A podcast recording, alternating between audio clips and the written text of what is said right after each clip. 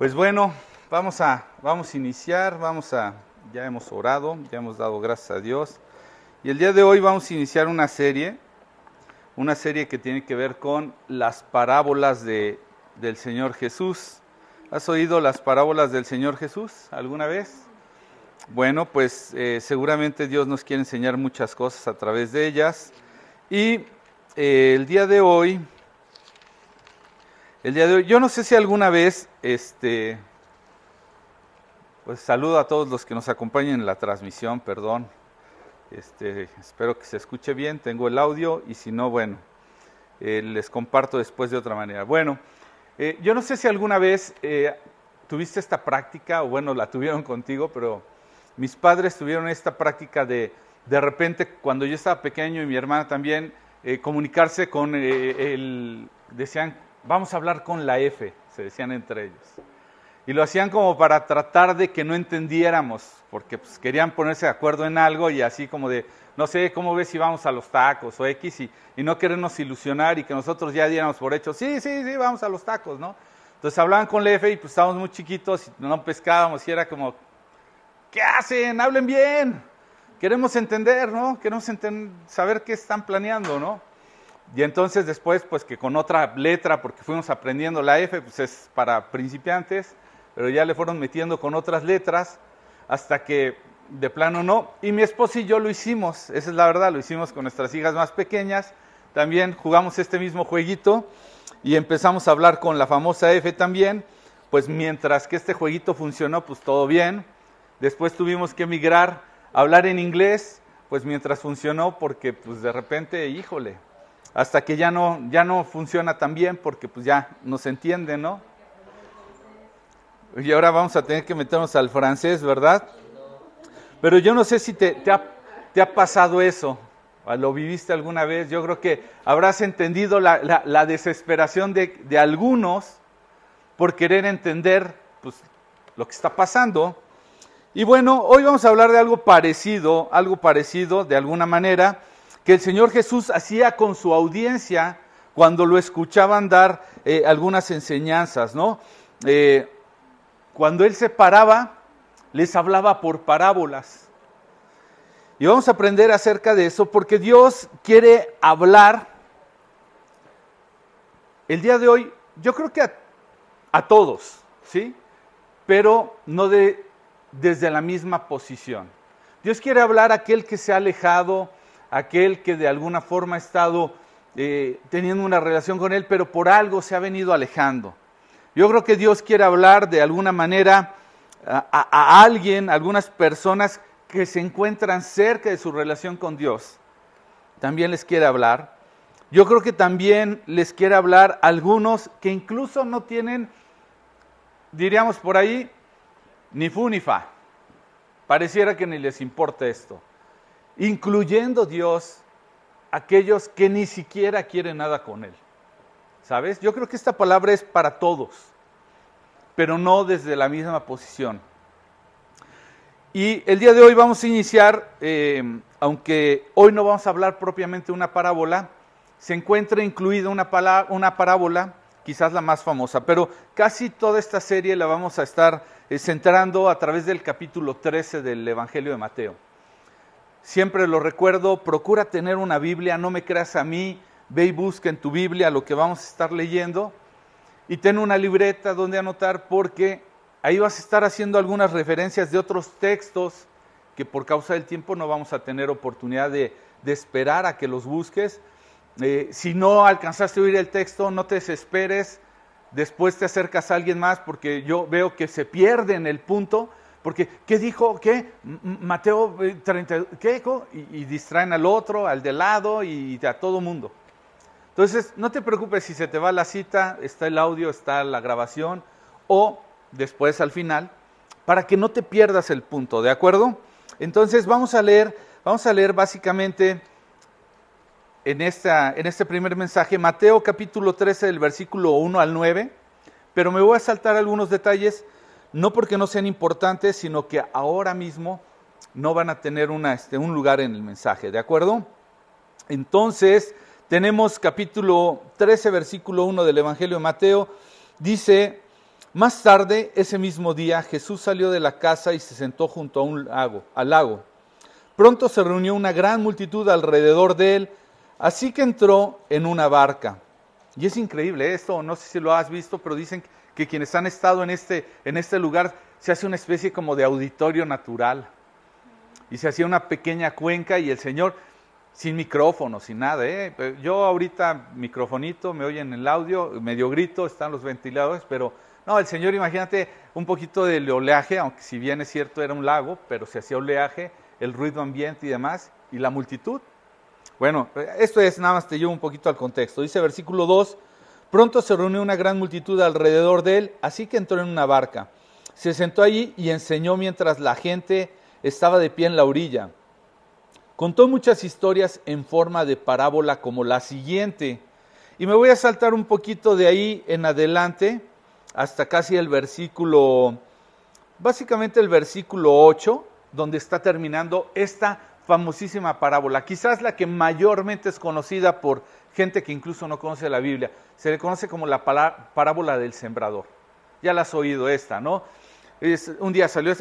Bueno, vamos a leerla rápido. Dice, eh, dice, contó muchas, dice, escuchen, un agricultor salió a sembrar. A medida que se esparcía la semilla por el campo, algunas cayeron sobre el camino y los pájaros vinieron y se las comieron. Otras cayeron en tierra profunda, como con roca debajo de ella. Las semillas germinaron con rapidez porque la tierra era poco profunda, pero pronto las plantas se marchitaron bajo el calor y el sol, como no tenían raíces profundas, murieron. Otras semillas cayeron entre espinos, los cuales crecieron y ahogaron los brotes. Pero otras semillas cayeron en tierra fértil y produjeron una gran cosecha que fue 30, 60 y hasta 100 veces más numerosa de lo que se había sembrado. Y versículo 9 termina diciendo, el que tenga oídos para oír, que escuche y que entienda. Está como que raro, ¿no? Como que pues, llegas y cualquiera pudo haber varias reacciones, ¿estarás de acuerdo? Algunos han de haber dicho, ¿Y luego? ¿Qué más? Imagínate que me paro y les digo, y bla, bla, bla, y bla, bla, bla, y se acabó. Pues oye, pues, me gusta esta iglesia, ¿verdad? Predican bien rápido, vámonos. No solamente están buenas las donas, sino que además dura bien poquito el servicio. Otros han de haber dicho, ¿y luego? O sea, ¿eso como para qué me sirve? Otros, pues curioseando, ah, pues quién sabe qué dijo, lo alcancé a oír, no lo dije, no lo sé. Pero otros seguramente han de haber dicho, pero ¿qué hay detrás de todo eso? ¿Qué tienes que decirnos detrás de todo eso? ¿Estás de acuerdo? Y entonces vamos al versículo 10, porque el 9, pues como que me deja ahí un sabor medio raro. El que tenga oídos para oír, que escuche y que entienda. Entonces versículo 10 dice, sus discípulos vinieron y le preguntaron, ¿por qué usas parábolas cuando hablas a la gente? ¿Sí? Es como, como si le hubieran dicho, hay muchas cosas que pudiste haberles dicho de forma más directa. ¿Qué pasó, Jesús? Eso era en una manera lo que estaba tratando de decirle los discípulos al Señor Jesús. Pero el versículo 11, más adelante, dice, a ustedes se les permite entender los secretos esta palabra secretos en otras versiones se traduce misterios porque eso significa en griego, la palabra que está utilizada ahí es misterios. Bueno, dice, a ustedes se les permite entender los, los secretos o los misterios del reino del cielo, les contestó, pero a otros no. A los que escuchan mis enseñanzas se les dará más comprensión y tendrán conocimiento en abundancia, pero a los que no escuchan se les quitará aún lo poco que entendían por eso uso estas parábolas. Pues ellos miran pero en realidad no ven, oyen pero en realidad no escuchan ni entienden. De esa forma se cumple la profecía de Isaías que dice, cuando ustedes oigan lo que digo no entenderán, cuando vean lo que hago no comprenderán, pues el corazón de este pueblo está endurecido y sus oídos no pueden oír y han cerrado los ojos. Así que los ojos no pueden ver y sus oídos no pueden oír y su corazón no puede entender y no pueden volver a mí para que yo los sane. versículo 16 dice, pero benditos son los ojos de ustedes porque ven y sus oídos porque oyen. Les digo la verdad, muchos profetas y muchas personas justas anhelaron ver lo que ustedes ven, pero no lo vieron. Y anhelaron oír lo que ustedes oyen, pero no lo oyeron. A ver, a ver, a ver, ya no sé si me quedé igual o peor. No sé si estamos comprendiendo hasta ahorita. O sea, de todas maneras es como, ¿por qué hablas por parábolas? Me dices esto que unos entienden, otros no entienden. ¿Qué pasa? Pero lo que podemos ver básicamente, y de esto se va a tratar el mensaje, es tres razones por las que el Señor habló en parábolas. Tres razones. Esto lo vamos a encontrar ahorita nuevamente en el versículo 10 y 11. Ahí lo. En realidad, básicamente en el 11 es donde está la respuesta. Y, si tú estás tomando nota, tienes que tomar nota de estas tres razones por las que el Señor habla. Porque Él sabía que algunos iban a escuchar muy bien, pero otros no. La primera razón, y no la voy a desarrollar, nada las voy a mencionar, era para entender. ¿sí? Versículo 11 dice, a ustedes se les permite entender. La razón era para entender. La segunda razón era entender que los misterios o los secretos. Y la tercera, acerca de Dios. Y ahorita vamos a ir entendiendo cada una de estas cosas, pero para desarrollar este mensaje, para una mejor comprensión, voy a empezar de atrás para adelante. Entonces, si tú estás tomando nota, lo primero, lo primero que vamos a desarrollar es la razón por la que el Señor Jesús hablaba era por el reino de Dios, acerca del reino de Dios. Primero voy a empezar por atrás, ¿de acuerdo? ¿Sí? Voy a hablar que él hablaba en parábolas por el reino de Dios. Y como muchos de ustedes lo sabrán, en la cultura judía, y yo te diría, y aún en la, en la actual, se tenía, te voy a dar un poquito de contexto, lo que se creía o lo que se tenía en mente era una expectativa de que Dios habría de enviar ajá, a un rey. Se le llamaba el Mesías, es decir, el enviado, el ungido, el que eligió Dios para que viniera a salvarlos. Entonces, en la expectativa, en la expectativa judía, eh, lo, que, lo que ellos creían es que con esto lo que iba a suceder es que los malos iban a recibir su merecido y los justos iban a recibir, en este caso, un reconocimiento por haber cumplido la ley por haberse mantenido firmes en, obedecer las enseñanzas. Entonces esa era la expectativa judía, ¿verdad? Que iba a venir un castigo sobre esos injustos y iba a venir una recompensa para esos premios, para, esos, este, eh, en este caso, fieles, ¿verdad? Habrían de ser reconocidos. Los injustos, los infieles, los impíos merecían toda la, fuerza de parte de Dios. Y entonces eso es lo que vemos básicamente en ese contexto. Y hoy día no estamos muy lejos de eso. Hoy día, ¿qué es lo que estamos esperando muchas, muchas de las personas que buscamos a, Dios? La verdad es que queremos que, casi como, como los hijos del trueno, ¿no? De sus discípulos, que si alguien no recibe o no camina con Dios, recibe fuego, consúmete, aniquílenlos. ¿Cierto o no? A veces ese es el corazón de nosotros por aquellos que no se quieren acercar a Dios. ¿Sí? Es, Señor, ¿te lo llevas o te lo mando? ¿Sí? Estamos cerrando en una manera, ¿sí? ¿Y qué estamos esperando? Recibir recompensas. Ah, no, pues es que yo soy un buen hombre, un buen cristiano.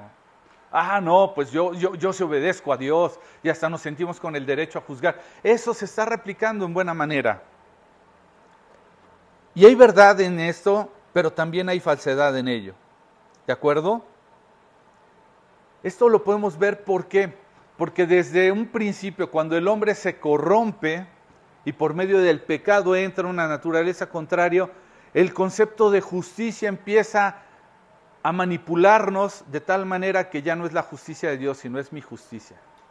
Es que las cosas tienen que suceder y parecer y hacer como realmente yo digo que tienen que ser. A mí me parece que justo es que éste se pierda.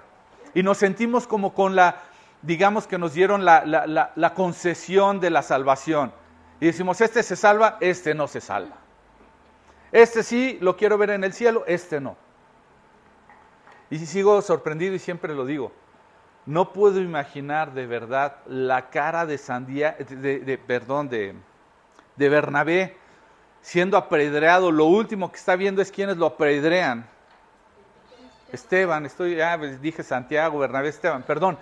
Esteban está, está siendo apedreado y lo último que ve es varios que lo apedrean entre ellos, ve a Saulo, que consentía en su muerte. Y ya lo imagino viendo llegar a Saulo, bueno, a Pablo, el apóstol, al cielo y decir, ¿cómo? Eso es lo que yo creo. A decir verdad, si soy un poquito más escritural, el corazón de Esteban dice, perdónalos, no saben lo que hacen. Él anhelaba todavía que ellos recapacitaran. Él estaba orando al Padre. No se dirigía a ellos, ¡eh, te vas a ir al infierno por lo que me estás haciendo! El corazón de Esteban era dirigido al Padre, Padre, perdónalos, no les tomes en cuenta su pecado. Él había entendido lo mismo que el Señor Jesús, que no venía para que todos fueran consumidos, aniquilados, sino para que procedieran al arrepentimiento, diría la Escritura. Bueno, esto es lo que está pasando, ¿sí? En la mente de los judíos, Dios iba a traer una salvación, ajá, y esta salvación no solamente tendría que ser para los fieles, sino para los pobres, para los enfermos. Esperaban de muchas maneras una sanidad y una salvación. Y entonces, ¿qué pasa? Llega Jesús y de repente les dice y les enseña, el reino de los cielos ha llegado. Uh, imagínate, casi, casi que aleluya.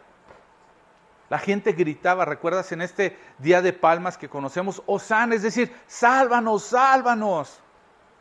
Porque creían que el rey iba a llegar.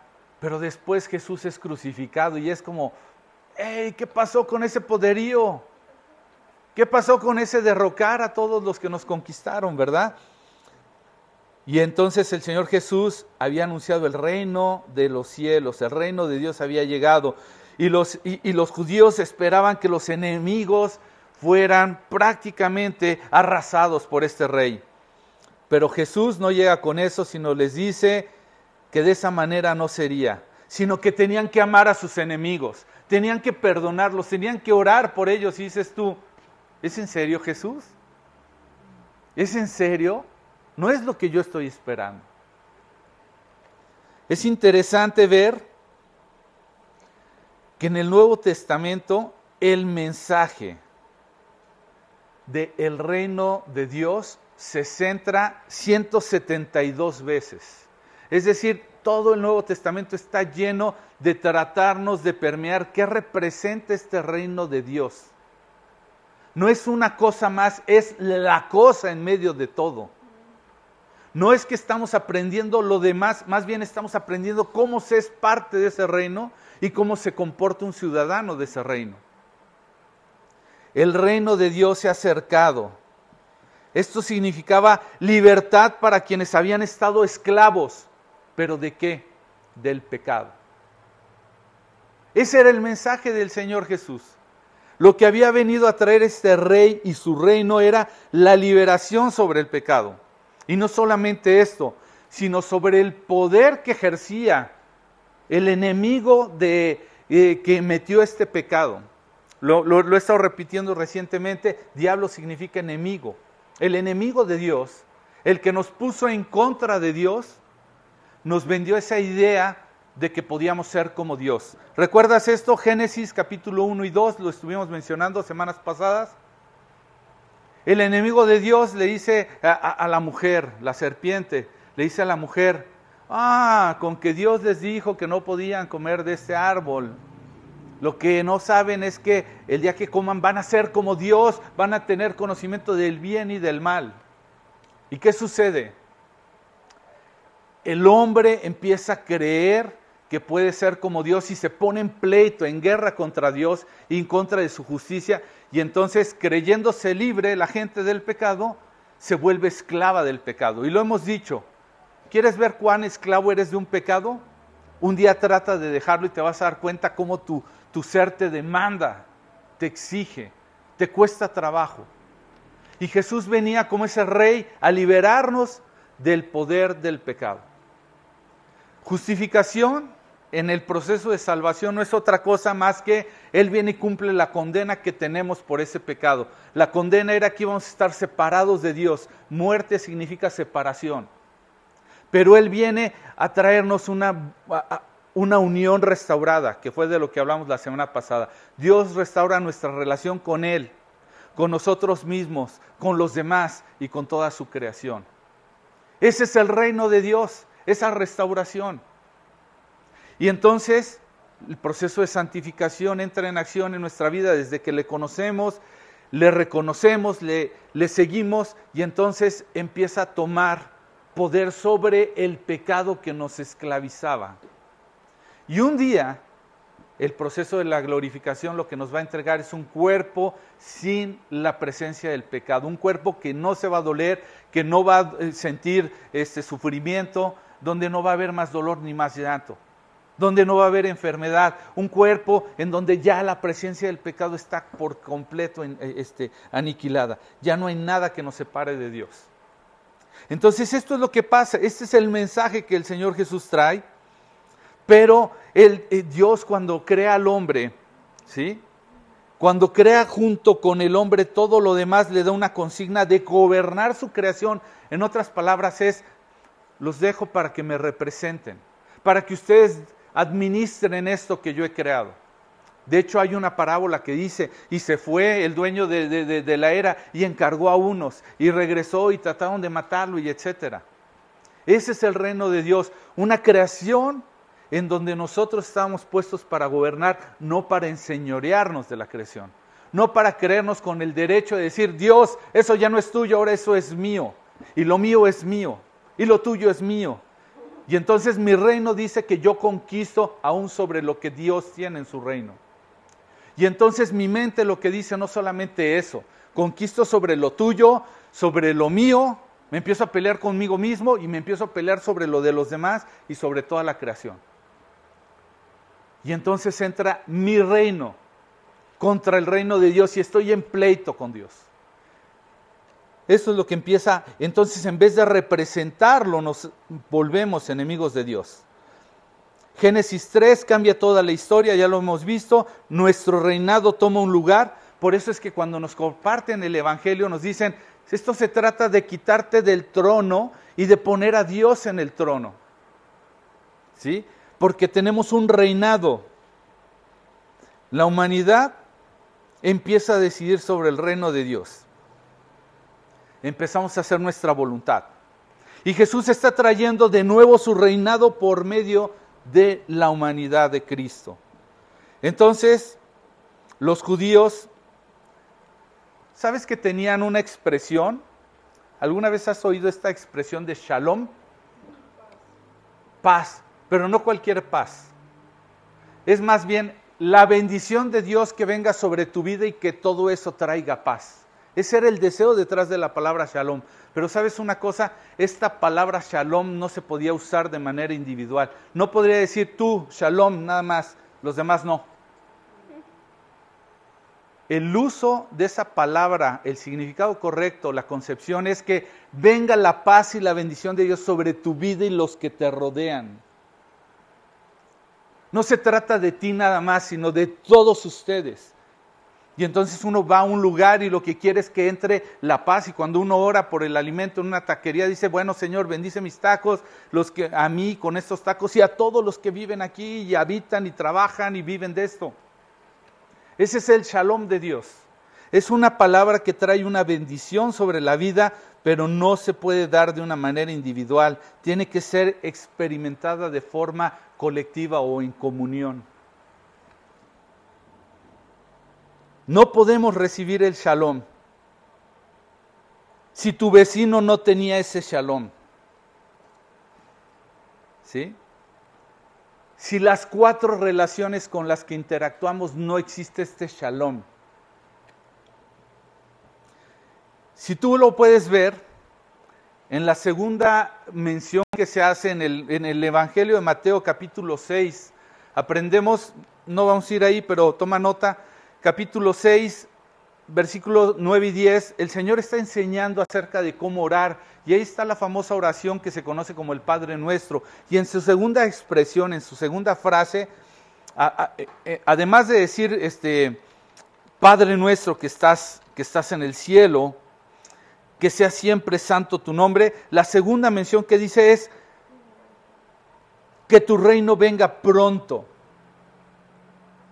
Ese era el deseo que debía de haber en cada uno de nosotros y eso es como Jesús lo enseña. No es que siga el reino de los demás, es que venga tu reino pronto y que, que se cumpla tu, tu voluntad en esta tierra como se cumple en el cielo. Y muchas veces las personas, ¿sabes qué? Estamos concibiendo el reino de Dios como algo que va a suceder en el futuro, como un evento futuro. Pero como lo mencioné en uno de los mensajes pasados que dice, la bendición no viene, ya vino. ¿Sí? El reino de los cielos se ha acercado, es Jesús mismo estaba trayendo el reino de Dios a la humanidad. No es un evento que va a suceder. ¿Sí? Ya llegó. Está siendo establecido en este mundo.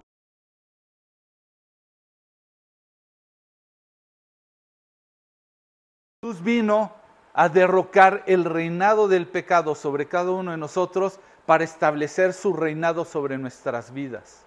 Y entonces ya no cada uno de nosotros tenga su propio reino, sino ahora tengamos el reino de Jesús. Que venga a nosotros tu reino, ¿sabes?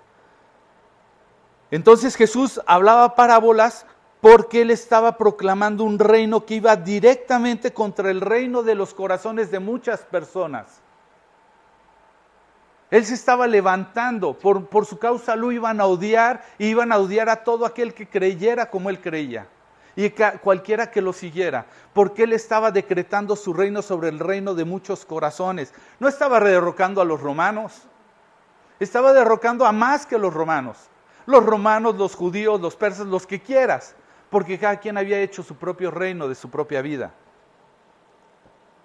Cada, quien había hecho su propia voluntad, sus propios deseos. Presentaba él un reino que no podía ser aceptado a menos de que cayera tu propio reino. ¿Te das cuenta? Él presentaba la guerra prácticamente a tu propio reino, al reino de tu corazón. Entonces, ¿qué es lo que ¿Qué es lo que está pasando aquí? Que con Jesús no pueden existir dos reinos en tu corazón, en mi corazón. O tú eres el rey en tu propia vida y Jesús no lo es. O Jesús es el rey en tu propia vida y tú no lo eres. No hay de otra. Entonces, hablaba parábolas porque tenía que derrocar el reino en nuestro propio corazón. Ajá. Y no el reino de quienes les estaban oprimiendo a los judíos, sea el César, sean los romanos, sea el que fuera. Porque lo hemos visto en la historia. Ahorita está un conflicto de guerra y pueden, oh, ¿por qué no derrocan a este presidente? Y con eso se acabaría, se iba a levantar otro porque el pecado está en nuestros corazones y otro que tiene un reino en su corazón más grande que el que está, iba a levantar otra guerra y otra guerra y otra guerra. Jesús está batallando mil guerras, mil batallas, porque bien pudiera derrocar al de un país. Entonces, hoy tristemente hay muchos que somos reyes de nuestros propios corazones. Esa es la verdad. La segunda razón por la que el Señor Jesús hablaba en parábolas, si estás tomando nota, es, como te dije, por el misterio del reino de los cielos. Y misterio no es otra cosa más que algo que nadie puede conocer o comprender o imaginarse. Eso es un misterio. Y en este caso el misterio del reino de Dios es algo que no todo mundo puede conocer o comprender o imaginar, a menos de que Dios se lo revele o le dé un entendimiento de todo esto. Entonces te das cuenta, el Señor tenía que hablar por parábolas porque no todo mundo iba a entender esto. Y posiblemente tú seas de aquellas personas que en este momento al estar escuchando todo esto, pues tal vez reacciones como, como ajeno, ¿no? Como decir, ¿qué onda con esto, no? Como que eh, no me parece, como que eh, posiblemente ya me estoy aburriendo, ya que se calle este tipo, ya me quiero ir. ¿Por qué no fue el, el, el mensajito de la parábola del sembrador y se acababa y ya nos íbamos? Pero no, ¿sí? Tal vez para ti esto puede ser simplemente un misterio. Es como no lo entiendes, como no lo alcanzas a imaginar. Tal vez para ti por eso es aburrido, por eso te es indiferente o por eso hasta te molesta. Así como cuando yo era chiquito que oía a mis papás que hablaban y que yo no entendía, me molestaba. Porque decía, ah, ah, mm, ¿por qué no sé qué están diciendo? Ya hablen bien. Tal vez puedes estar tú como, como ese tipo de personas, ¿verdad? Lo que tiene que pasar es que Dios te lo tiene que revelar.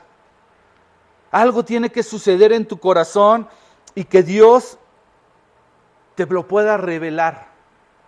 Porque sabes una cosa, no se trata de por cuántas veces tú tomas tu Biblia y a tu manera intentas leerla, ni por cuánto vas a poder eh, conseguir libros acerca de todo esto y, y entenderlo. No se trata ni siquiera por cuántos mensajes pones en YouTube de predicadores que te hablen de eso.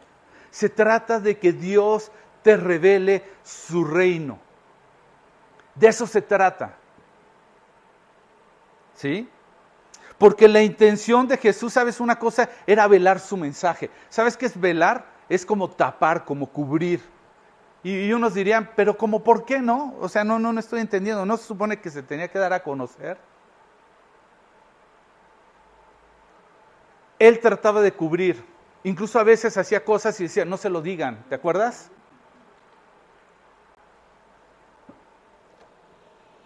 ¿Por qué trataba el Señor de cubrir? Era porque llegaba mucha multitud a seguirle, pero dentro de esos muchos había un grupo de personas, gente necesitada. Muchos veían lo que hacía, iban por su necesidad. Pero el Señor en algún momento los recriminó, no sé si recuerdes. A la verdad ustedes me siguen porque les doy de comer. Él no quiere nada más cubrir tus necesidades. Por eso cuando hablamos del mensaje no podemos hablar de que ven, aquí Dios te va a solucionar todo. Tú vas a sanar, vas a prosperar, vas a, te va a ir muy bien, todo es color de rosa. No se trata de eso. Ese es el mensaje que tenemos que, que cubrir junto con, con lo que el Señor quería.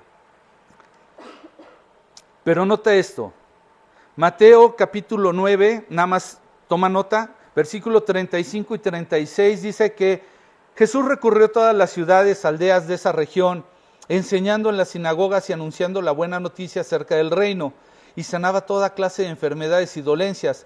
Cuando vio a las multitudes, tuvo compasión porque estaban confundidas, desamparadas como ovejas sin pastor. Es decir, había varios grupos ahí. Los que tenían necesidades, los que estaban confundidos.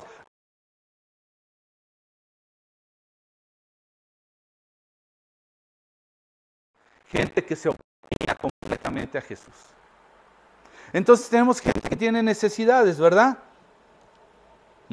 Tenían mucha necesidad. Bueno, a ellos sí les quería hablar, pero no nada más de su necesidad. Otros estaban apáticos, decían, pues como que, ¿quién es ese Jesús, no? ¿Sí?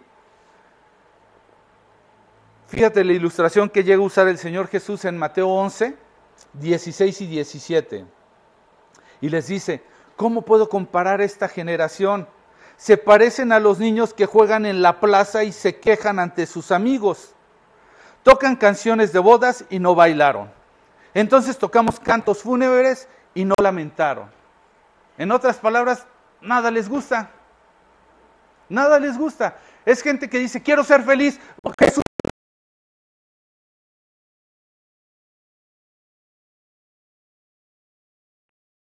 me siento mal en esto que estoy viviendo, ¿qué puedo tener? Jesús te da consuelo. No quiero Jesús. Es gente indiferente. Quiere todo, pero no quiere nada con Jesús. Así hay. ¿Sí? En otras palabras, ¿cómo te ayudo, amigo? Gente apática. ¿Sí? Tal vez seas ese tipo de personas en este momento que digas, nuevamente esto ya está bien largo, hace mucho calor, ya me quiero ir. Tal vez lo que tu corazón esté buscando, Jesús te lo está ofreciendo, pero tu corazón no está sensible.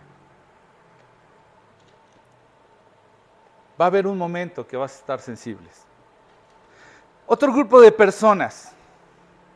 Estaban los necesitados, estaban los indiferentes y estaban los que se oponían abiertamente a Jesús. ¿Lo recuerdas? Mateo capítulo 12, versículo 14. Entonces los fariseos convocaron una reunión para tratar de matar a Jesús.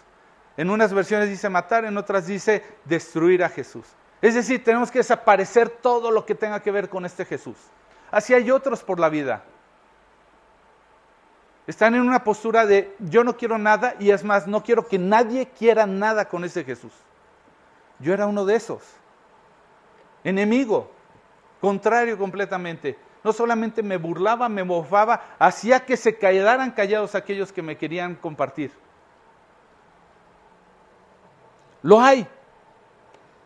El Señor acababa de hacer cosas buenas, sanidades, etcétera, y estos solamente estaban tramando cómo matarlo, cómo destruirlo. ¿Sí? Desaparecerlo. Eran un grupo de personas que no tenían necesidad, seguramente tenían cubiertas muchas cosas, que no eran apáticas, porque sí no eran indiferentes ante lo que pasaba, sino que estaban en una abierta oposición. Pero sabes una cosa, posiblemente pudieran estar confundidas.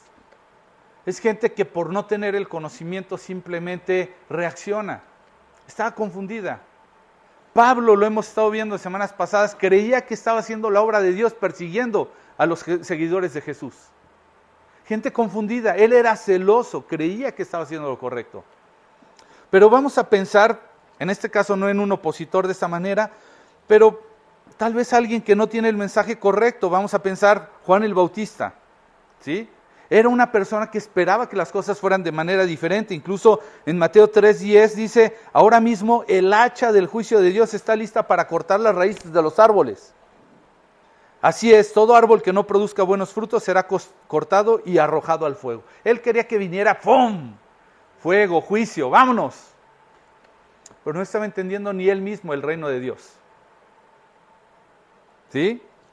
Tan así que en algún momento, al igual que muchos judíos que esperaban que sucediera eh, esto de manera diferente, se confunde. Y en Lucas 7, en el capítulo 7, vemos cómo él es apresado y manda a sus discípulos y le dicen, oye, vayan a decirle a Jesús, ¿eras tú? Versículo 17 de Lucas, perdón, te dije Lucas 7, 19 y los envió para que le preguntaran, ¿eres tú el Mesías a quien hemos esperado o debemos de seguir buscando a otro? Estaba confundido, aunque parecía seguidor, estaba confundido.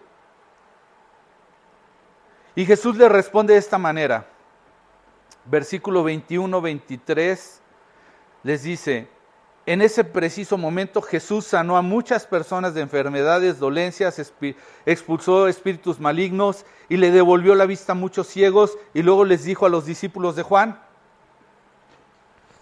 así como el negrito que está ahí, tú dime, ¿era yo? Le dice, regresen a Juan y cuéntenle lo que han visto y oído, los ciegos ven, los cojos caminan bien, los que tienen lepra son curados, los sordos oyen, los muertos resucitan y a los pobres se les predica la buena noticia. Y agregó, Dios bendice a los que no se apartan por causa de mí.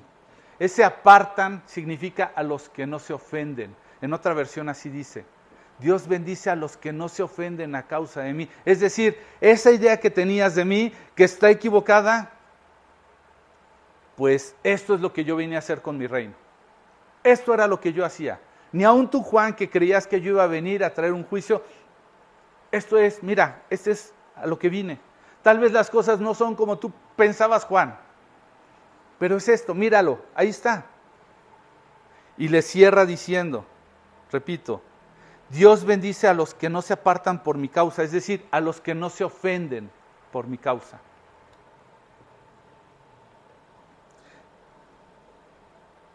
En Mateo capítulo 13, que no voy a entrar porque tú recordarás, te dije que durante toda esta serie vamos a estar viendo varias parábolas.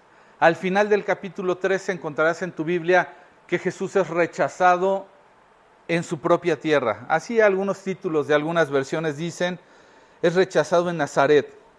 Pero el versículo 57 dice, se sentían profundamente ofendidos y se negaron a creer en él. Hay gente que su confusión los tiene ofendidos porque no han entendido el reino de los cielos, porque han querido ver el reino de los cielos a su conveniencia. Es, no entiendo a Dios, no quiero nada con Dios, no quiero que se hable de con Dios, porque no entiendo lo que está pasando aquí, porque de acuerdo a mi reinito, las cosas deben de suceder de tal o cual manera. Y entonces luchamos con la conciencia de entender el mensaje de Dios. Entonces yo quiero que pienses en esto, ante todas estas ausencias, unos que tenían necesidad, otros pues sí tenían fe y interés, le seguían genuinamente, otros estaban completamente apáticos y otros querían terminar con él. Todo, todo, todo el tiempo el Señor por ello tiene que resumirlo de esta manera. El que tenga oídos para oír, oiga. Yo no sé cuál sea tu interés que te traiga aquí. Pero si tienes los oídos correctos para oír, vas a oír. Y si tienes los ojos correctos para ver, vas a ver, te lo aseguro. Eso es lo que el Señor está diciendo ante todos estos auditorios. Porque los que sí tenían interés, ¿sabes qué pasaba con los que sí tenían interés? Querían profundizar más. Eso era lo único que querían. Y esto me lleva a la tercera razón por la que el Señor Jesús habla en parábolas. ¿Sí? No solamente por hablar del reino de Dios, no solamente por develar el misterio realmente a los que tienen el corazón dispuesto, sino para que tengan el regalo de comprender. El comprender es un regalo de Dios, ¿sabes? Yo no puedo forzar a nadie. Yo no puedo convencer a nadie. Solo el Espíritu Santo de nuestro Dios puede regalar esa comprensión a cada una de las personas. Jesús dice en Mateo 13, así inicia, a ustedes se les permite entender. Es decir, hubo alguien que les permitió. Es decir, en su corazón, que esté escuchando lo mismo que otro esté escuchando, lo están comprendiendo. ¿No te parece maravilloso? Es, es como, como que te revelaran el lenguaje de la F. Y dijeras, oh, wow, estoy entendiendo lo que dicen mis papás. Yo no sé cómo se te abrió de verdad la mente, pero cuando yo estaba chiquito, cuando me develaron de qué manera se podía hablar con la F y entender, fue para mí, wow, yo soy de ellos. Ahora entiendo, ahora ya, no me quedo fuera. ¿Te das cuenta? De que de alguna forma tu corazón se encienda, al igual que otro que está entendiendo lo mismo. Se nos ha dado el regalo de entender. ¿Sabes? Posiblemente junto a ti haya una persona en este mismo momento que tal vez diga, mmm, no entiendo nada. Seguramente. Otra, ya te lo dije, que diga que ya se acabe.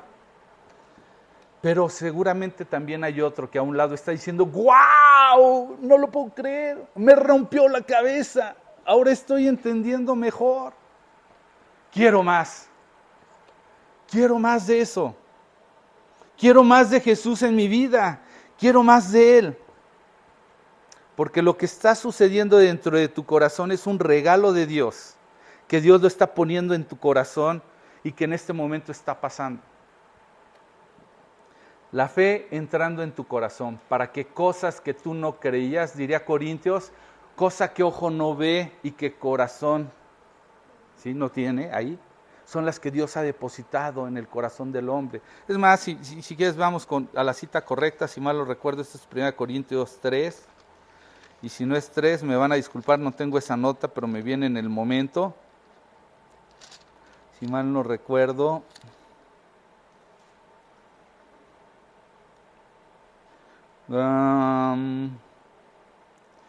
no, y me estoy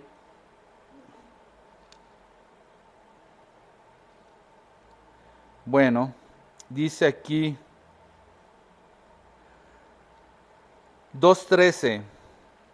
Dice, les decimos estas cosas sin emplear palabras que provienen de la sabiduría humana. En cambio, hablamos con palabras que el Espíritu nos da, usando palabras del Espíritu para explicar las verdades espirituales. Pero los que no son espirituales no las pueden recibir, estas verdades, de parte del Espíritu de Dios. Todo les suena ridículo y no pueden entenderlo porque solo los que son espirituales pueden entender lo que el Espíritu quiere decir. Los que son espirituales pueden evaluar todas las cosas, pero ellos mismos no pueden ser evaluados por otros. Pues ¿quién puede conocer los pensamientos del Señor? ¿Quién sabe lo suficiente para enseñarles a Él?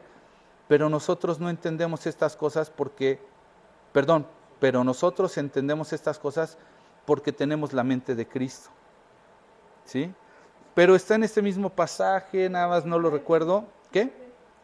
Versículo 9, un poquito más arriba dice, a eso se refieren las escrituras cuando dicen, ninguno, ningún ojo ha visto, ninguno ha oído, ha escuchado, ninguna mente ha imaginado lo que Dios tiene preparado para quienes lo aman. Pero fue a nosotros a quienes Dios nos reveló esas cosas por medio de su Espíritu, pues el Espíritu investiga todo a fondo y nos muestra los secretos profundos de Dios. Y ahí viene más allá en todo ese pasaje.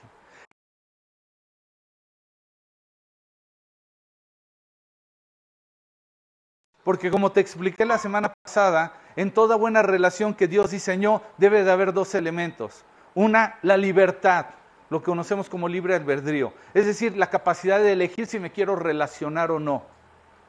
Si no hubiera este, libertad de relación sería una imposición. Y Dios no se impuso. Y la segunda cosa que debe de haber en toda buena relación, además de la libertad, debe de haber un deseo. Yo quiero. No solamente soy libre de elegir, sino además quiero, lo busco, lo procuro, lo pretendo. Y entonces entre toda esa audiencia el Señor hablaba porque daba un regalo para que conocieran, pero solamente había para quien lo quería lo elegía y lo deseaba. No fue, ahí les va verdad.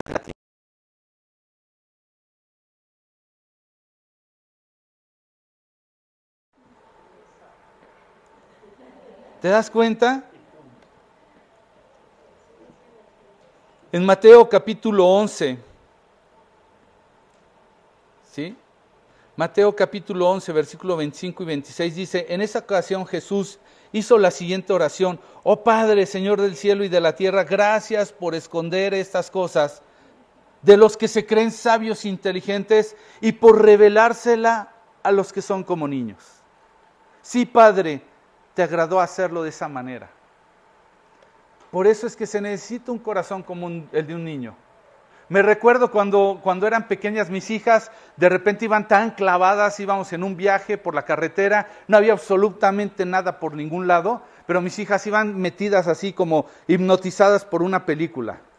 La pantalla gobernaba todo su universo. Y de repente, o, o ya iban medio dormidas, mi esposa o yo decíamos, ¡ay, una feria! ¿Y dónde, dónde, dónde? Y mis hijas en medio de la nada creían que podía haber una feria. ¿Por qué? Porque lo que decíamos en este juego un poco cruel, o ya que, iba dormido y así, que un payaso, no podía ni reaccionar. Porque los niños son así de, ingenuos, o sea, no se están conflictuando si es posible o no es posible, simplemente ponen una disposición. Y así el Señor lo mostró. Y sabes una cosa, yo no sé si eras de estos de los que han podido recibir ese regalo de entendimiento en este momento, de los que han podido entender esos misterios y de los que han estado comprendiendo cada vez más el día de hoy que es el reino de Dios. Pero si, si eres de esos, estás a punto de recibir y experimentar una fe que no tiene límite. Que entre más te acerques en una comunión con Él, esta fe va a rebasar aún sobre lo natural, aquel que es poderoso para hacer mucho más grande de lo que creemos y pensamos, dice la Escritura. Mateo 13:12 dice, a los que escuchan mis enseñanzas se les dará más comprensión y tendrán conocimiento en abundancia. Es decir, a los que sí lo desean va a haber más y más y quiero más y quiero más y se te va a dar. Pero termina diciendo, pero a los que no escuchan se les quitará aún lo poco que entendieron. Es decir, la vida, las circunstancias o lo que pase te lo va a ir quitando hasta que llegues un momento de decir, eso no es para mí. Eso yo no lo entiendo. Y muchos podrán decir en este momento, eso es injusto. Pero sabes una cosa, como te dije, Dios fue justo porque lo puso al alcance de todos y lo puso libre para que tú lo eligieras y además te dio la oportunidad de sentir y desear las cosas para que tú lo desearas. De otra forma sí sería injusto, sería una imposición. Y tal vez por eso no te gusten los cristianos, porque no lo estés entendiendo correctamente. Pero si tu corazón está abierto, tus ojos están viendo, tus oídos ya están escuchando, entonces vas a entender cómo Jesús estaba diciendo algo así como aquel que cuyo corazón esté abierto de recibir lo que le doy, va a seguir recibiendo más y más. Pero el que está negado, lo poquito lo va a perder. Entonces, como te dije, esta podría ser una palabra para aquellos que tal vez se han alejado.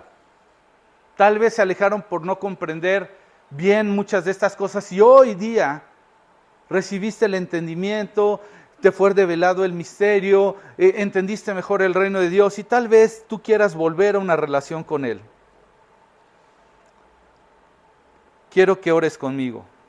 Puede ser este tipo de personas. Puede ser que sea el tipo de persona que diga, me alejé porque no había rendido mi vida a Cristo realmente. Y hoy lo quiero hacer. Tal vez puede ser otro grupo de personas que además diga, pues si estoy quebrantado en mi vida por lo que otros han hecho en mi vida, por cómo la vida misma se ha conducido o por los errores que yo he cometido, ¿verdad? Tal vez eso te haya llevado a estar en contra de Dios y, tu reino, y su reino, porque se sigue enemistando tu reino contra el de Él. Tal vez estás confundido, pero algo te está llevando a rendirte con Jesús. Quiero que también ores conmigo. Tal vez estés por primera vez aquí o ya hayas estado, pero es la primera vez que tu corazón está escuchando verdaderamente estas estas cosas. Que Dios te ha estado hablando por medio de Jesús y dices, deseo más de Jesús. Quiero salir de esta oscuridad. Quiero salir de este reino. Quiero que eres conmigo. Y si tú no tenías nada que ver, estoy tristemente preocupado, pero posiblemente ya ni la transmisión estés siguiendo. Si tal vez dijiste, este cuate se tardó, yo no tengo ganas, no me interesa, a lo mejor ya hasta te fuiste. Vamos a estar orando por ti también. Entonces vamos a terminar y vamos a orar. Y vamos a pedirle a Dios que... Padre Celestial, yo sé que hay muchos de nosotros en este momento que hemos estado peleados.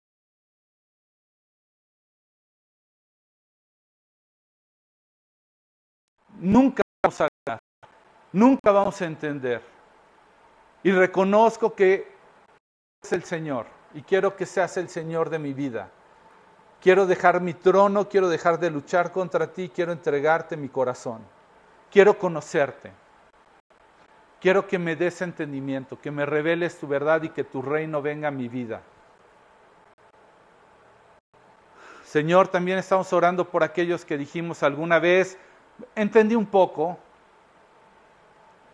ya no estoy tan confundido, pero me alejé porque lo poco que tenía lo fui perdiendo en el camino. Y hoy me quiero volver a ti. Me quiero volver como ese hijo tuyo que acaba de entender la magnitud del reino, de la herencia, de la libertad que me has dado en medio de ello. Y quiero volver a ti, Señor. Padre, aquellos que por primera vez o por más de una vez habían estado oyendo y nada más venían por necesidades o veníamos por nuestras necesidades. Pero hoy ya estamos entendiendo que por encima de una necesidad está un mandato, un gobierno. Y por medio y, por, por, arriba de esa necesidad, de ese mandato y gobierno, de esa encomienda que nos has dado, contigo, contigo. Te queremos pedir, danos más. Queremos entender. No te queremos buscar más. No queremos buscar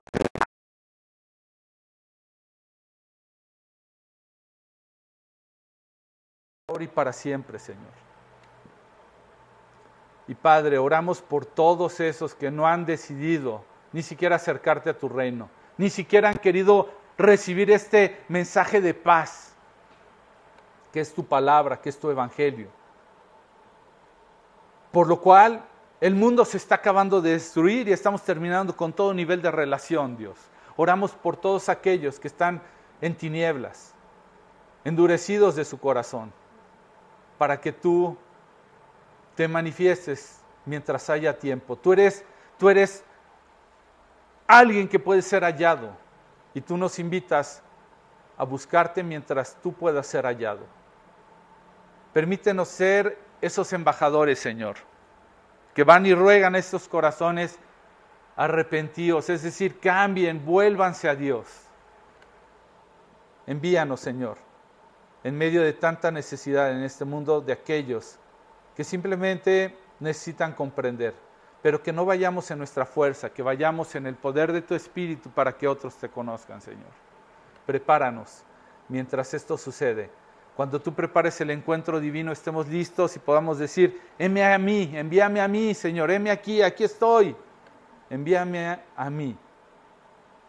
Gracias Dios por usarnos, gracias por permitirnos llevar tu palabra y tu mensaje, el mensaje de que el reino de los cielos se ha acercado. Y a ti sea toda la gloria, en el nombre de Jesús.